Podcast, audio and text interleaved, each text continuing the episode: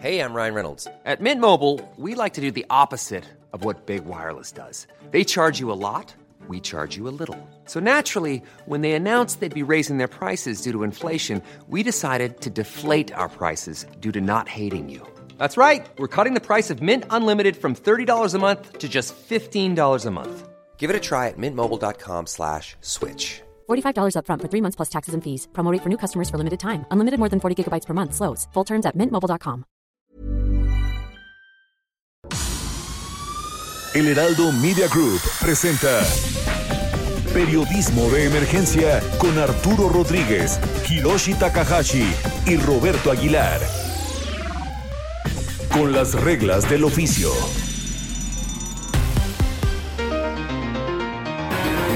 Bienvenidos, bienvenidos a Periodismo de Emergencia. Les saluda como siempre Arturo Rodríguez. Es un gusto poder encontrarnos aquí para profundizar en temas de interés público y esta vez con la ausencia de nuestros compañeros Hiroshi Takahashi y Roberto Aguilar. eh, está conmigo en enlace mi colega Ignacio Rodríguez Reina. Ignacio, muy buenos días. Hola Arturo, ¿cómo estamos? Muy buenos días, pues también con mucho gusto de, de, estar aquí contigo y bueno, pues estamos ya a punto de arrancar un programa que traemos pues contenidos, yo pienso que vamos a platicar con gente que realmente tiene muchas cosas interesantes que decir sobre algunos de los temas más relevantes de esta semana y de la próxima que viene. Gracias Ignacio, y, y como todos los sábados, repasamos la agenda de la semana con Mónica Reyes. Próximo pasado, la noticia que debes saber. Así es, muy buenos días. La semana inició y acabó con la polémica por el tema energético, con la acumulación de suspensiones definitivas a la aprobada ley de la industria eléctrica y el malestar presidencial. Al respecto, una nueva iniciativa presagia desencuentros del presidente López Obrador con el sector privado, pues ha propuesto una reforma a la ley de hidrocarburos. En leyes secundarias, el presidente se enfila a otro lance para ir ampliando una contrarreforma energética y con ello profundizar su desacuerdo con sector privado, las oposiciones en el legislativo y la presión en el judicial. México llegó al primer aniversario del confinamiento por la pandemia, superando las 200.000 muertes asociadas a COVID-19.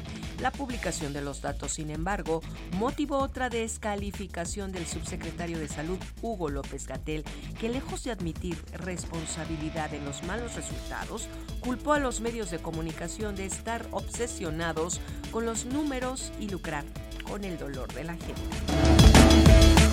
En el ámbito político electoral, la semana inició con el enfrentamiento de Morena contra el Instituto Nacional Electoral por el acuerdo para evitar la sobrerepresentación y su interés por someter a juicio político al consejero presidente Lorenzo Córdoba. Mientras tanto, el presidente López Obrador consiguió la adhesión de los gobernadores de los estados a su acuerdo por la democracia. Sin embargo, lo más relevante fue la decisión del INE por cancelar el registro a 39 candidatos de Morena.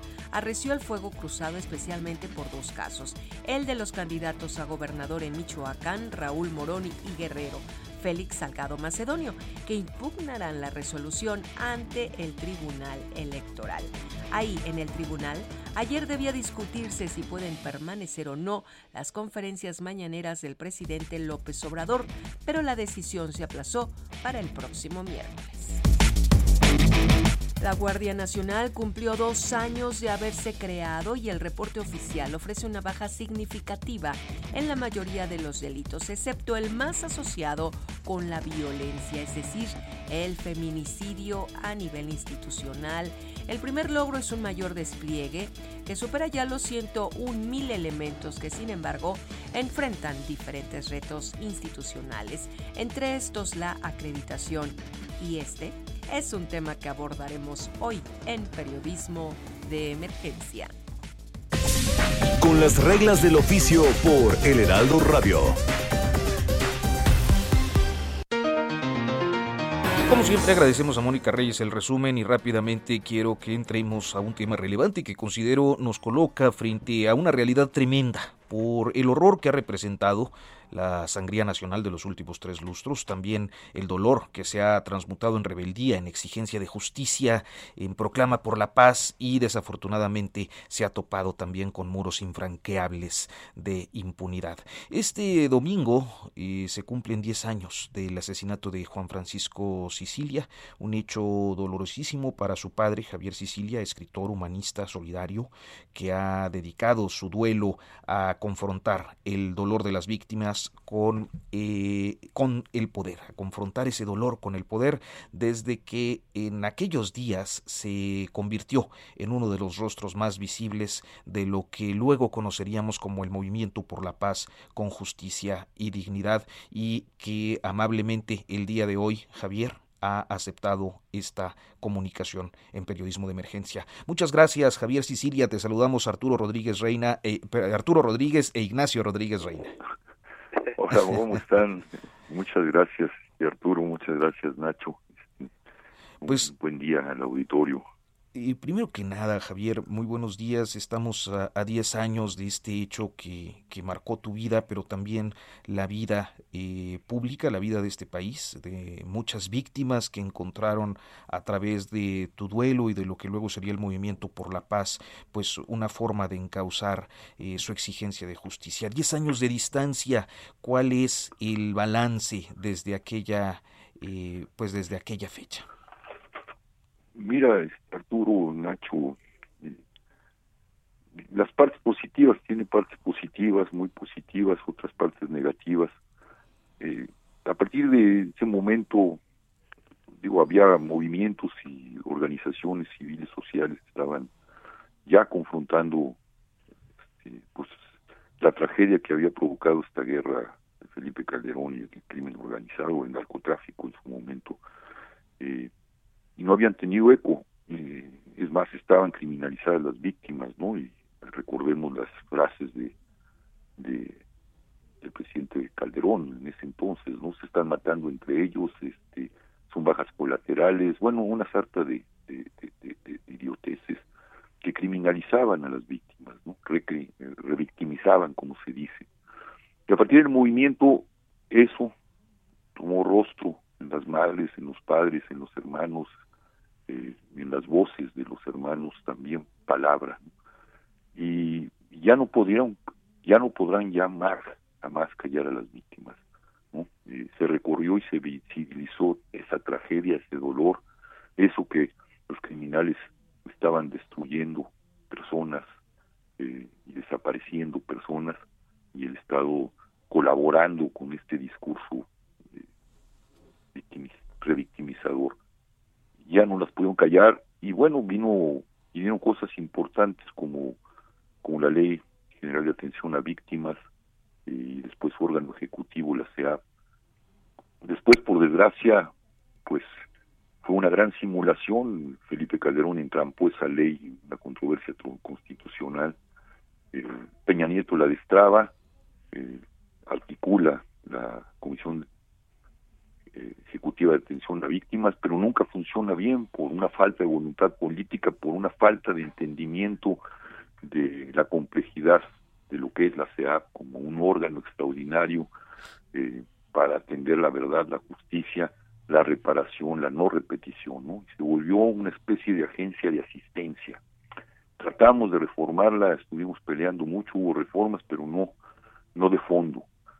Y después llega Andrés Manuel López Obrador y la desmonta y la destruye y además este, después de haberse comprometido con un proyecto de justicia transicional como una agenda prioritaria de la nación y después de trabajar documentos importantes para la aplicación de esa justicia transicional con sus dos mecanismos extraordinarios de verdad y justicia con apoyo internacional, lo desecha, eh, hace lo que hicieron en el pasado pero de forma más brutal, con el ejército lo mantiene en las calles, les da instituciones y el desprecio absoluto por las víctimas. Junto a eso, en el periodo de, de, Enrique Peña Nieto y su negligencia, este, sucede la tragedia de Ayotzinapa, que permite otro otro bastión importante dentro de la justicia que es eh, la, la, este, la Comisión de Búsqueda de Desaparecidos, su ley y su comisión Andrés Manuel se compromete a apoyarla porque no le habían dado los apoyos suficientes,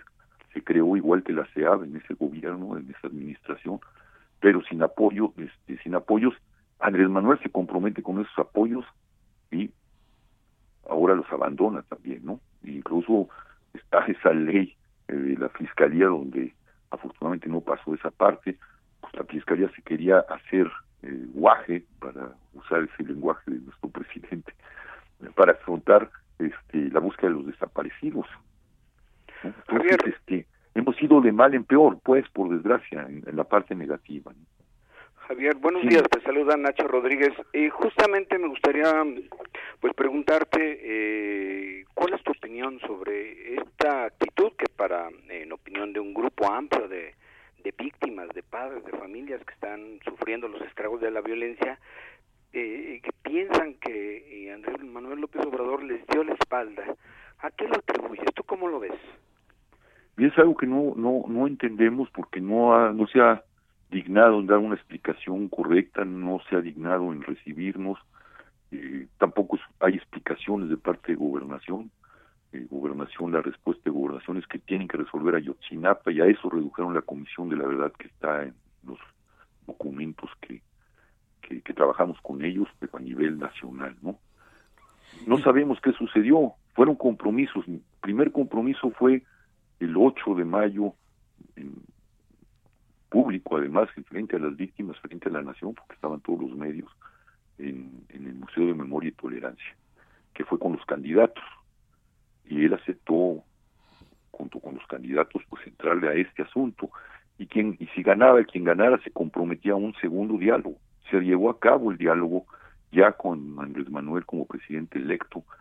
Y usábamos como un este, un lugar simbólico porque es, era el aniversario de los 50 años de la masacre de, del 68 un pendiente también de la nación en Tlatelolco. Se llevó a cabo en Tlatelolco en septiembre si no me equivoco eh, y públicamente ahí le planteamos toda la agenda de justicia transicional, dijo adelante, me comprometo con esto y este instruye a la Secretaría de Gobernación, a Olga Sánchez Cordero y Alejandro Encinas para trabajar.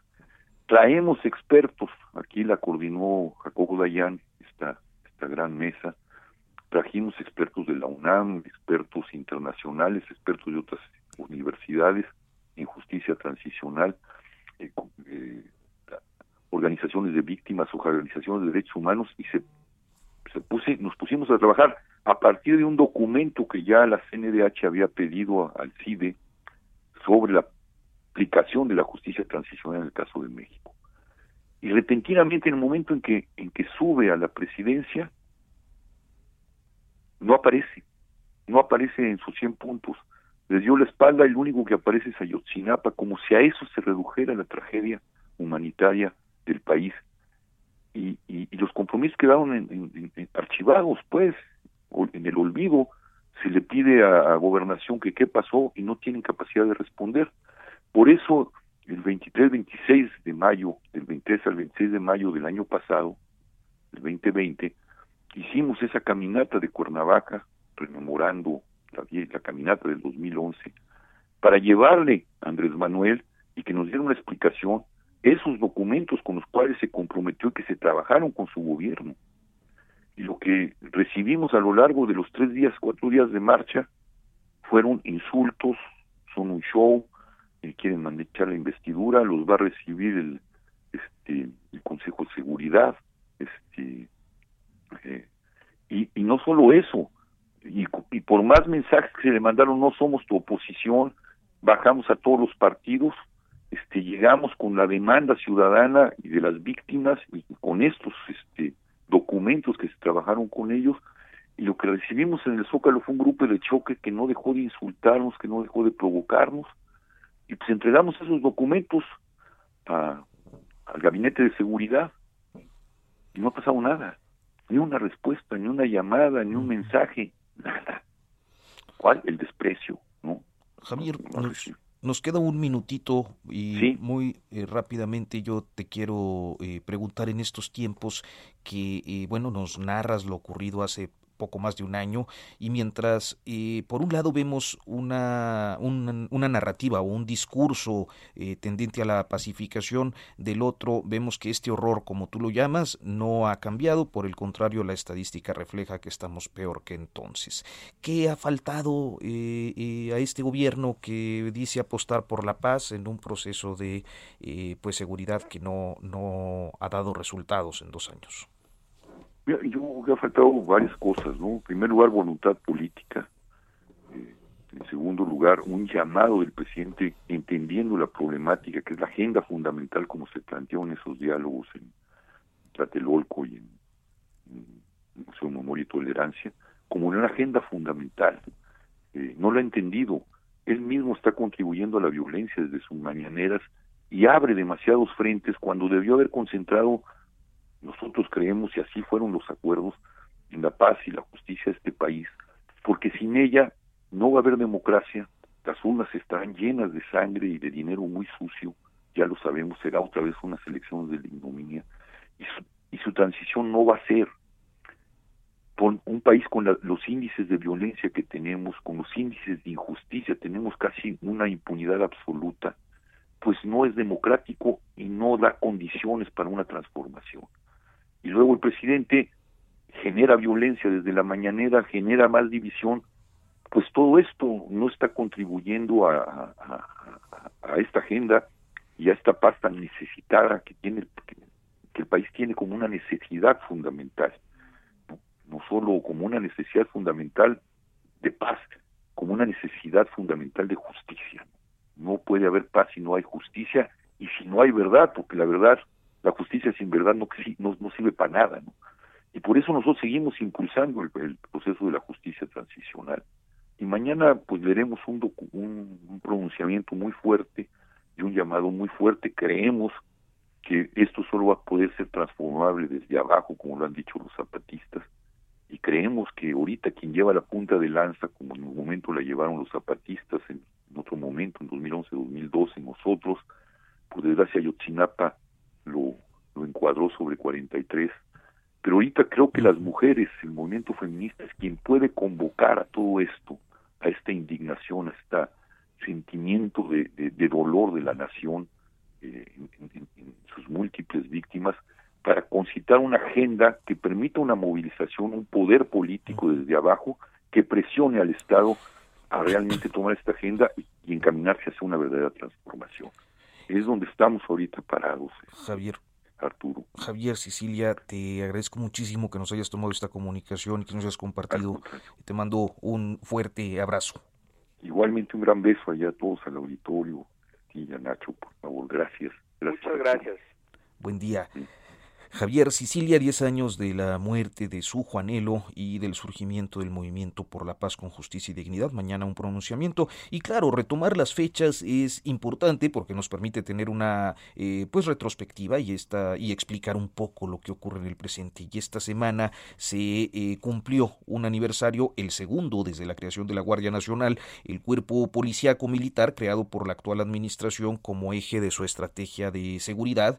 Y bueno, para hablar sobre esto está con nosotros el doctor Raúl Benítez Manaut, experto en seguridad nacional eh, y también en seguridad pública, es investigador del Centro de Investigaciones para América del Norte de la Universidad Nacional. Muy buenos días, doctor. Le saluda Arturo Rodríguez y está también eh, por acá en la conducción Ignacio Rodríguez Reina. Sí. Saludos, Arturo. Saludos, Nacho. ¿Qué tal, eh, Raúl? Muy buenos días. Este, pues gusto saludarte, Raúl. Raúl, tú eres un experto, durante décadas has estudiado, has este, analizado, has incluso impartido cursos en la Universidad Nacional de la Defensa de Estados Unidos, en el Colegio de la Defensa Nacional de México, así es que tu perspectiva, nos interesaba comentar contigo tu perspectiva sobre pues los dos años de polémica creación de este cuerpo, de este cuerpo de la Guardia Nacional y cuál sería tu balance de lo que ha ocurrido en estos dos años. ¿Para qué nos esta Nacional, Raúl? Bueno, mira, esta Guardia Nacional se crea, este, bueno, porque el presidente decía que había que meter al ejército a los cuarteles, pero el ejército de hecho estaba pues en las calles haciendo labores de seguridad pública, también la Marina, y acompañando a la Policía Federal.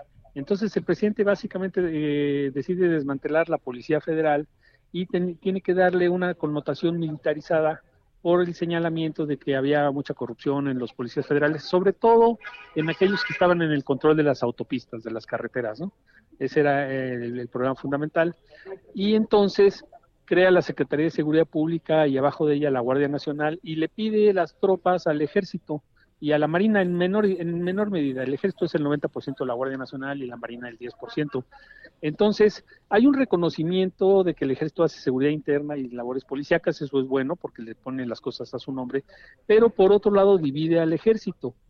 Y por otro lado, un movimiento contradictorio con esto que te estoy diciendo es que también hay un fortalecimiento del ejército en labores que no son militares de construcción, de aeropuertos, de trenes, todo eso, y eso sí es un verdadero problema porque pues no debe de ser así, ¿no? Doctor, lo que las cifras oficiales reflejan es una disminución en la incidencia delictiva de varios delitos, algunos de estos inclusive eh, de alto impacto, eh, pero destacadamente no en el caso de homicidios y su desagregado feminicidios.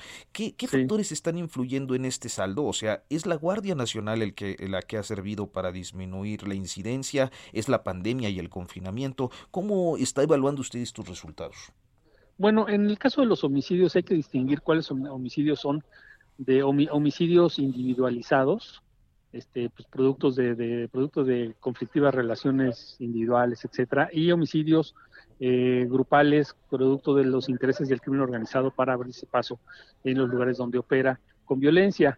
Entonces, efectivamente, eh, los homicidios no, no han cesado, tampoco han aumentado mucho, pero bueno, el país está parado con la pandemia, o estaba, ahorita ya está más activo, y, y aún así han crecido los homicidios. ¿Qué quiere decir esto?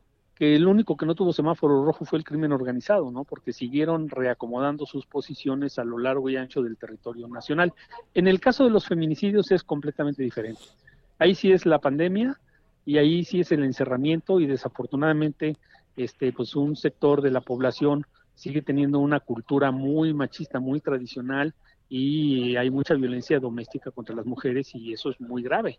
Entonces los feminicidios no tienen nada que ver con la Guardia Nacional ni con eh, las policías ni nada, es la situación de encerramiento que sí ha provocado mayores feminicidios, pues está el hombre en la casa, la mujer en la casa, viven en espacios chicos, tienen que convivir de forma que nunca habían convivido de lunes a domingo y eso provoca pues tensiones, tensiones y si no se llevan bien y si el esposo es alcohólico y esto, pues hay mucha proclividad a la violencia doméstica, ¿no? Nos queda un par de minutos, Ignacio, y por si quieres pues hacer un planteamiento final muy rápidamente. Sí, Raúl, eh, comentabas que bueno pues el crimen organizado no, no nunca tuvo semáforo rojo y, uno diría bueno pues tampoco la Guardia Nacional. Y sin embargo el saldo ahí no es nada positivo es decir la violencia que hemos vivido en estos últimos tiempos que hemos visto las escenas eh, son nos recuerdan aquellas que, que veíamos en los sexenios anteriores de Felipe Calderón y Peña Nieto ¿Qué está faltando? ¿Está sirviendo para lo que fue creada o simplemente es un nuevo intento fallido de tratar de llevar seguridad a, las calles de la ciudad, de, la ciudad del país? Sí, yo creo que la Guardia Nacional no es un intento fallido, está naciendo la, corporación. apenas tiene dos años, eh, la configuración legal se ha ido construyendo poco a poco, está el debate de las leyes del uso de la fuerza, eso es lo principal y todavía no se acaba de separar del ejército, son soldados los que están ahí, no es un cuerpo nuevo 100%, son soldados con entrenamiento de soldados, no de policías, que están entrenados por, para usar la fuerza de forma preventiva o de forma directa, en contención directa, y eso pues este a veces han tenido incidentes la Guardia Nacional de problemas de derechos humanos, pero no es un intento fallido, ¿eh? Yo creo que es un intento que tiene que, que acabar de cuajar y sí hay que darle más connotación civil, más connotación civil con una estrategia de resguardo de la seguridad pública. Una cosa muy importante es que la Guardia Nacional no está combatiendo al crimen organizado de forma directa, no tiene esa misión. A veces ayudan, por ejemplo, al Huachicol, en Guanajuato sí le han dado duro la Guardia Nacional, pero con fuerzas combinadas, con la Marina, con el Ejército y con las policías estatales. Pero este es su función es básicamente preventiva, disuasiva y de seguridad pública, no de combate al crimen organizado el doctor eh, Raúl Benítez Manaut, investigador del Centro de Investigaciones de América del Norte de la UNAM. Muchísimas gracias por aceptarnos esta comunicación. Cómo no, cómo no. Hasta luego. Muy buenos días, muchas gracias.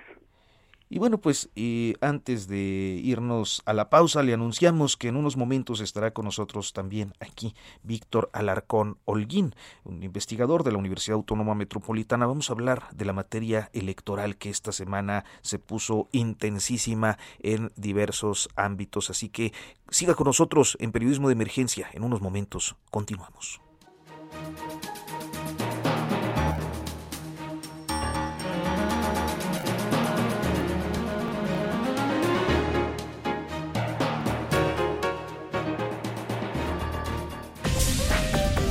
En un momento continuamos. Periodismo de emergencia. Regresamos con las reglas del oficio. Continuamos en Periodismo de Emergencia. Estamos en esta emisión, mi compañero y colega Ignacio Rodríguez Reina y yo, Arturo Rodríguez, los dos eh, pues eh, haciendo este repaso de temas de fondo y uno de estos es naturalmente electoral, el electoral que conforme eh, pues se aproxima el arranque ya de la etapa proselitista dentro de pues prácticamente una semana, eh, que es este arranque de las campañas, pues se ha puesto particularmente intenso. Eh, en esta semana pasamos del acuerdo eh, por la democracia, en el debate del tema de la sobrerepresentación, que fue pues interpretado con dedicatoria morena, la pues el golpazo que le dio el INE, que le propinó a Morena al bajarle 39 candidatos, destacadamente con dos que aventajan en encuestas, los que iban a la gubernatura, Raúl Morón en Michoacán y Félix Salgado Macedonio en Guerrero. En fin, el tema electoral está intenso y para hablar de eso está con nosotros esta mañana a través de un enlace telefónico el doctor Víctor Alarcón Holguín, quien es eh, pues parte del Centro de Estudios eh, para la Democracia. Muy buenos días, eh, doctor. Saluda a Arturo Rodríguez, también Ignacio Rodríguez Reina. Sí, muy buenos días, Arturo y Ignacio, y gracias por invitarme a, su emisión. Adelante, Ignacio.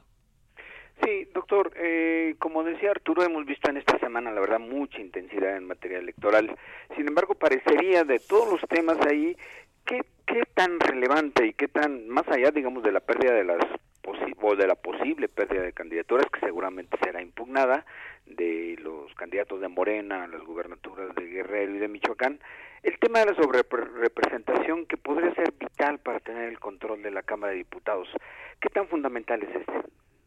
Bueno, sin duda, pues marcaría la continuidad o no con eh, una base de apoyo muy sustantiva para las intenciones del proyecto del presidente López Obrador, es decir, tener un, eh, el control pleno de ambas cámaras, que en realidad en este momento, con los números que posee tanto en Cámara de Diputados y, eh, con una mayoría pues, muy aplastante, y el, pequeño margen de uno o dos senadores que senadoras que le quedarían por cumplir, digamos, de aquí a a tener una mayoría que también le permitiera también modificar con de manera calificada la constitución eh, pues en realidad pues este, sería un retroceso muy importante para el presidente perder una de las dos cámaras eh, prácticamente con la cual pues ya tiene un amplio control un amplio poder eh, sobre sobre este tema no entonces pues sin duda alguna los elementos que el presidente encuentra con las acciones que el INE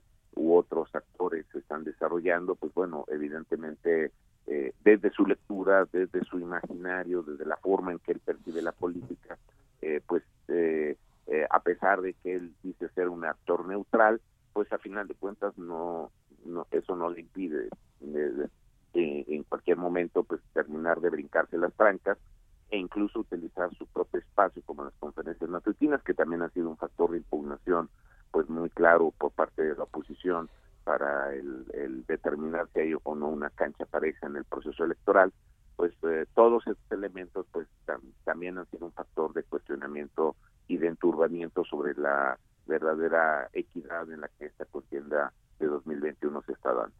Que hay eh, mucha inquietud eh, en algunos sectores de la sociedad y también de los partidos principalmente de oposición en relación a lo que viene pasando precisamente entre el presidente y el partido que fundó con el Instituto Nacional Electoral. O sea, eh, hablaba usted, por ejemplo, de este tema de las mañaneras que debió votarse ayer, fue postergado, pero estamos también observando el tema de la sobrerepresentación, la movilización de los eh, legisladores de Morena para procurar un juicio político sobre Lorenzo Córdoba, una denuncia interna ahí en el INE sobre Ciro Murayama y luego este episodio que viene a confrontar más eh, o a tensar más la relación de, pues digamos, eh, para englobar partido y gobierno, la 4T con el, el, INE.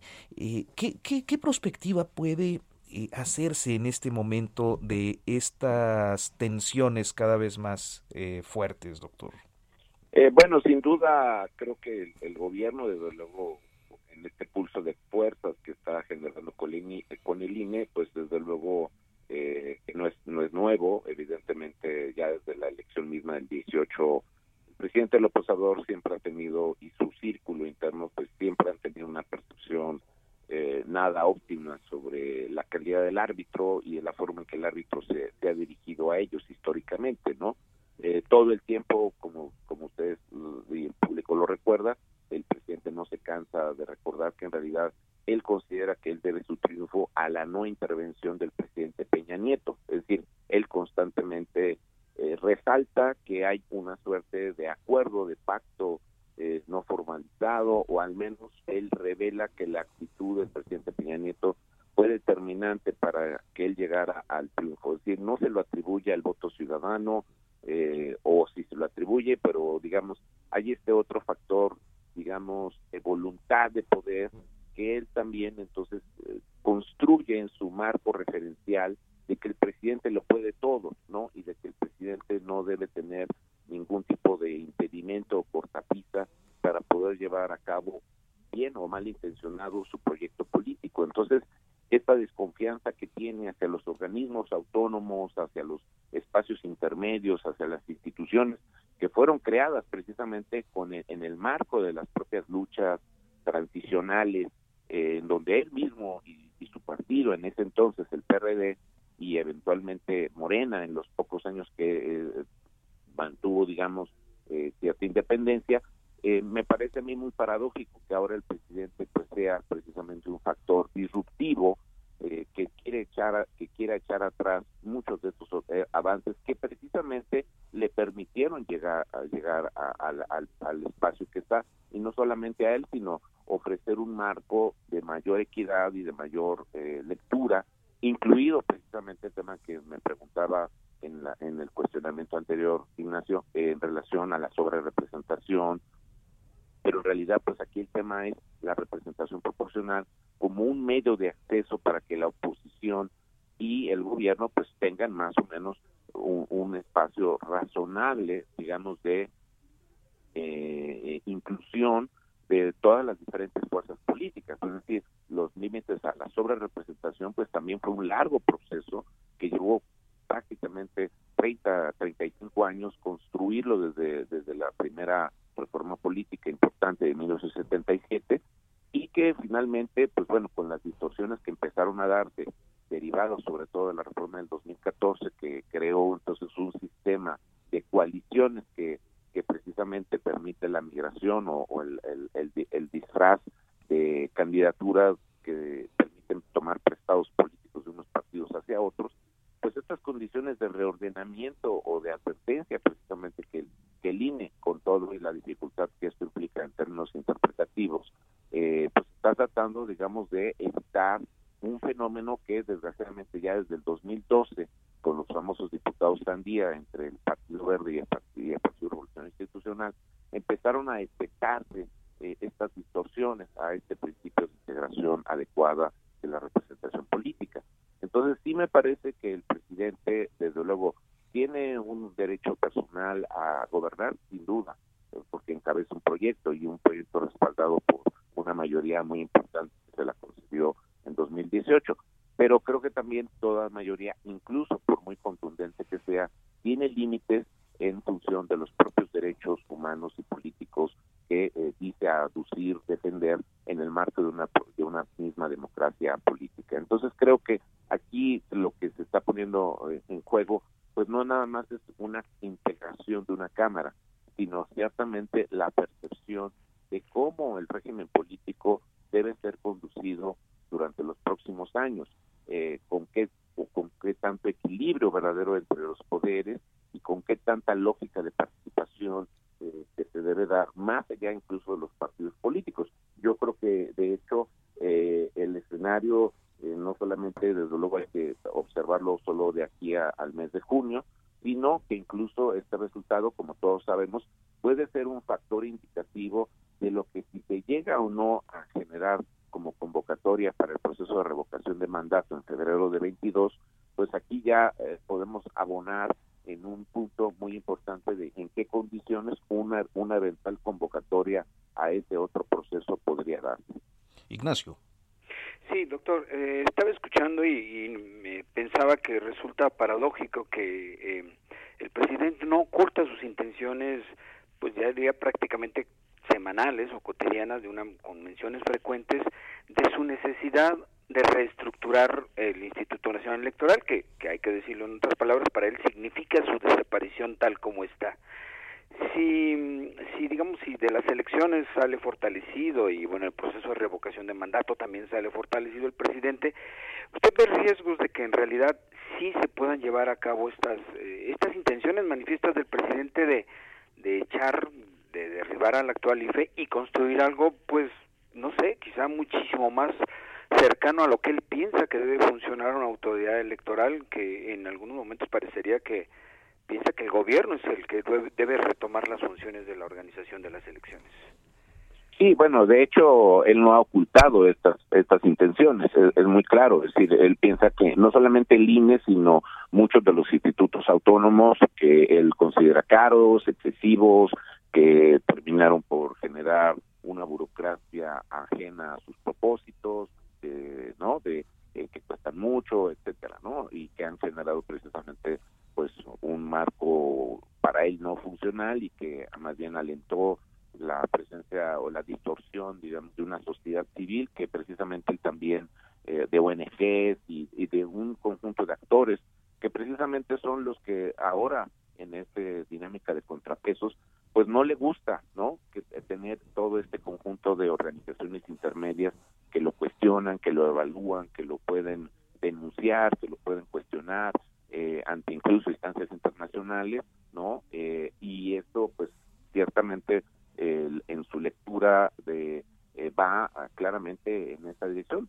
Me parece a mí que es una visión que sin duda alguna él reforzaría en caso de tener una mayoría calificada eh, que, surja de la Cámara de Diputados eh, y se solidifica su proyecto, pues creo que él ya no tendría ningún obstáculo para ir desmontando de aquí al término de su sexenio, pues todos estos actores, sobre todo considerando que si juega con los tiempos de la renovación del INE, que en este caso la salida de Lorenzo Córdoba que está programada para el año 2023, eh, y, la renovación de los consejeros que faltan, bueno, pues eso podría ser eventualmente un proceso natural con el cual de colonizar, eh, o como lo ha hecho con la Suprema Corte o algunos otros órganos, quizá si, no tuviera un ánimo de precipitación, eh, pues seguramente por, por temporalidad eh, lo podría lograr, es decir, ajustar la conformación de estas instituciones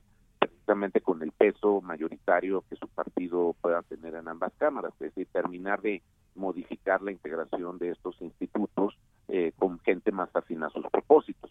Pero si por el otro lado quiere desmantelar en la lógica en la que, pues, aunque él diga que no es neoliberalismo lo que él practica, sino austeridad y combate a la corrupción, eh, pues este desmantelamiento progresivo y gradual, con la idea de aparentemente redistribuir eh, privilegios y presupuestos para sus programas sociales, que pues básicamente pues es la única lectura que uno le puede dar en la simplificación con la que muchas veces también su propio círculo político visualiza su política pública, eh, pues bueno, me parece que sería una victoria pírrica, una victoria efímera eh, para efectos presupuestales, pero un gran daño institucional a la estructura eh, y las características del comportamiento del Estado mexicano. Es decir, estaríamos dando una enorme vuelta en círculo para volver a llegar a un tipo de Estado totalmente disfuncional,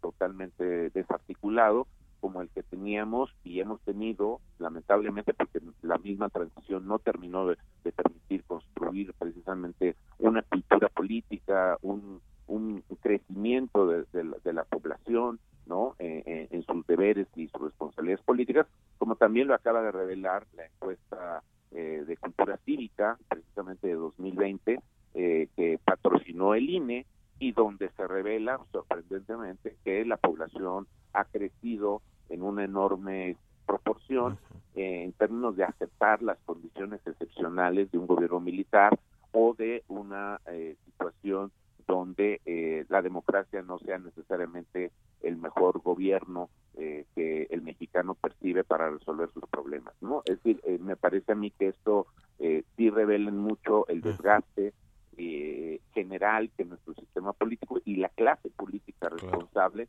pues ha generado precisamente por esta falta de consistencia eh, y de culminar de buena manera pues muchos de los proyectos o presupuestos que la transición democrática pues se había planteado eh, al menos eh, en el papel, ¿no?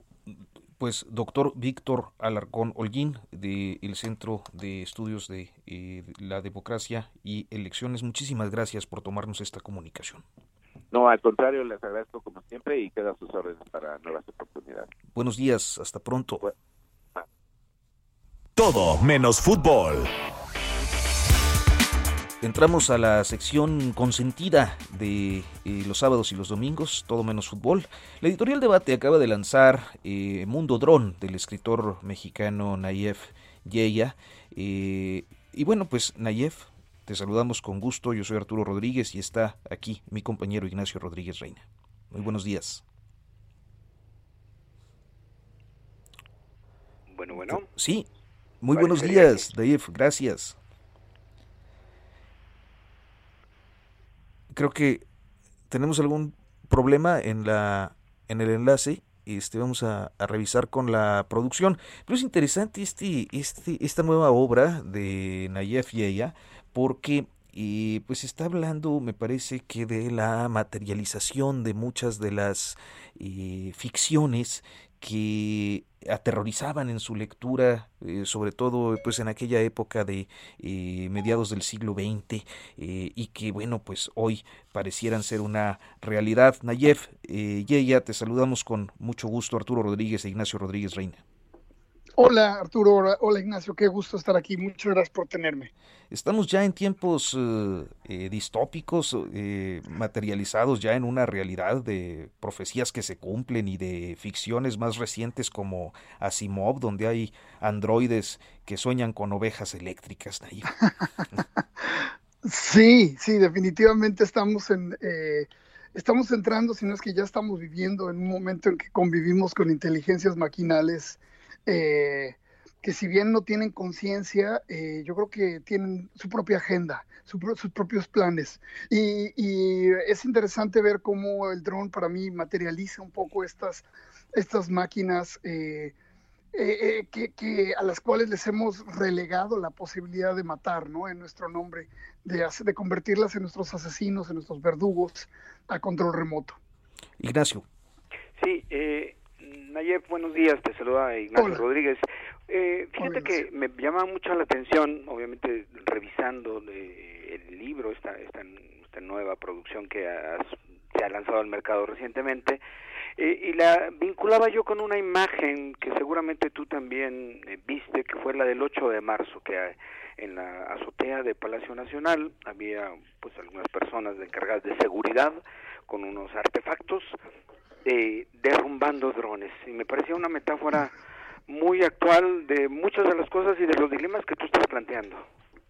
Sí, fíjate, fue muy curioso porque además esto sucedió prácticamente el día que, que lanzan el libro, que lanza Editorial Debate, que lanza mi libro. Entonces fue una coincidencia interesante de ver que en Palacio Nacional había esta ansiedad, este temor por, la, por el uso de drones, que a fin de cuentas creo yo que ah, nos habla de muchas cosas. lo que más me dice a mí es que hay una ansiedad que hay un miedo. No es que haya los drones, no es que realmente estén ahí o que tengan el potencial de causar realmente algún daño aquí y ahora en, este, en esta realidad, aunque no, no creo que tarde mucho en que causen reales problemas, pero lo que es interesante es ver cómo eh, así como, como lo que planteó en el libro, la, la, ficción fue prefigurando a la realidad, la ficción fue anticipando la idea de máquinas asesinas. Aquí eh, vamos anticipando las amenazas, ya incluso poniendo, llegando al caso de, comprar este equipo que no, que no es barato, de desplegar una, un, a, soldados o a militares o policías, no sé, para que lo, para que los derribaran. En fin, lo que quiero decir es que ya la, ficción se está comiendo la realidad, está implantando sus, necesidades, sus eh, obsesiones en lo que estamos haciendo diario, en lo que estamos gastando diario, en lo que nos inquieta. Cuando, cuando hablamos de esta eh, pues historia de eh, cyberpunk de las máquinas, yo también pienso que es un alegato cyberpunk, eh, Nayef, eh, porque bueno, eh, he leído algunas expresiones tuyas al respecto de el gran poder, el poder, el, el, poder y especialmente su política securitaria y si me apuran, pues el complejo industrial militar. Mm, mm. en este sentido, tu obra va precisamente dirigida a señalar el poder, el gran poder securitario. Sí, completamente. Es decir, eh, el, el para mí viene a materializar una serie de, de, otra vez, de ansiedades que ya estaban ahí. O sea, desde que entramos en la digital, empezamos a entrar en un, terreno de representaciones, eh, representaciones que cada vez eran más poderosas, que cada vez eran más influyentes en las acciones, en las políticas, en, nuestra vida cotidiana, en la forma en que nos conducíamos, al punto en que, en que cuando llega el dron viene a encarnar o o convertirse en un, en un, tentáculo físico de la, del alcance de la red. Es decir, si, la, si, la, red hace algo que sabemos lo hace muy bien, es acumular información, es cosechar todas estas enormes, enormes datas, eh, enormes bases de datos de nosotros y utilizarlos para los más diversos fines. El dron viene a ser un elemento más en este, en este panopticón que nos observa, que nos, que nos estudia, que va siguiendo nuestros pasos para ya sea vendernos productos, controlarnos, imponernos nuestros, hacernos creer que tenemos ciertos deseos, hacernos creer que, que, pensamos en ciertas cosas o que, o que ciertas cosas son palabras nuestras, en fin, poco a poco esta manipulación que yo creo que tiene que ver con el, el capitalismo de la vigilancia se ha convertido en nuestra realidad en los últimos 10 años. Y por eso yo llamo, más que hablar de drones, hablo de un mundo dron, en el cual no solamente las máquinas se comportan de cierta manera, sino que nosotros nos comportamos también como drones al ser de cierta forma controlados a control remoto, eh, dominados a control remoto por intereses ajenos a los nuestros, que a veces son humanos, a veces ni siquiera son humanos, son simplemente algoritmos que nos conducen para hacer cosas que nos llevan de un punto a otro. El mejor ejemplo es Pokémon Go, ¿no? O sea, el, juego este en el que la gente salía a la calle a cazar Pokémones guiados intereses corporativos para que fuéramos al McDonald's, fuéramos al Starbucks o pasáramos por aquí o por allá y de cierta forma capitalizar en esta obsesión. Sí, eh, nos queda, nos queda nada más un minutito eh, para, para terminar el programa, Ignacio. Sí, cerrando, Neyer. Eh, lo que tú planteas también es que el dron de alguna manera es la concreción absoluta de este estado de capitalismo de vigilancia en el que en realidad pues lo que está conformando es un estado un estado global paramilitar. Sí, Sí, completamente. Y en lo, interesante de este Estado global militar es que no está en manos realmente de estados, sino que está más bien en manos de corporaciones. O sea, estamos eh, navegando en aguas eh, del capitalismo tardío, yo diría el capitalismo tardío, tardío, ¿no? Y, y eh, en el cual nuestra agencia, nuestro poder de decisión cada vez es más pobre, cada vez está más limitado, bajo la ilusión de que tenemos cada vez más opciones. Nayef y ella, pues te agradezco muchísimo que nos hayas tomado esta comunicación para hablar de tu nuevo libro, que es Mundo Dron, eh, de Editorial Debate. Ya está en todas las librerías, ya está en todas las plataformas. Para, a propósito de, de, pues este dominio eh, de, lo digital y se entrega por dron. Y se entrega muchísimas gracias a ustedes. Muy buenos días. muchísimas gracias por tenerme su programa. Un, gusto, un muchas gracias. El placer es mío, Gracias. Hasta, pronto. Y bueno, pues creo que ha sido un programa muy interesante que llega eh, a su final. Ignacio Rodríguez Reina, te agradezco el enlace. Arturo, con mucho gusto y bueno, pues nos escucharemos mañana a las 10 de la mañana nuevamente. Y muchas gracias también a quienes nos han acompañado esta mañana en Periodismo de Emergencia y efectivamente, mañana, domingo, vuelvan aquí con nosotros en punto de las 10 de la mañana. Hasta la próxima.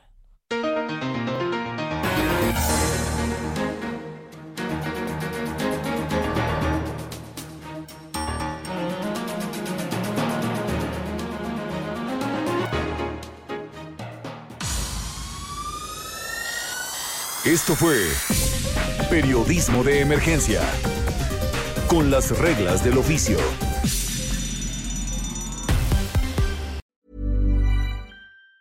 ¿Tired of ads barging into your favorite news podcasts? Good news. Ad-free listening is available on Amazon Music for all the music plus top podcasts included with your Prime membership. Stay up to date on everything newsworthy by downloading the Amazon Music app for free or go to amazon.com slash news ad free. That's amazon.com slash news ad free to catch up on the latest episodes without the ads.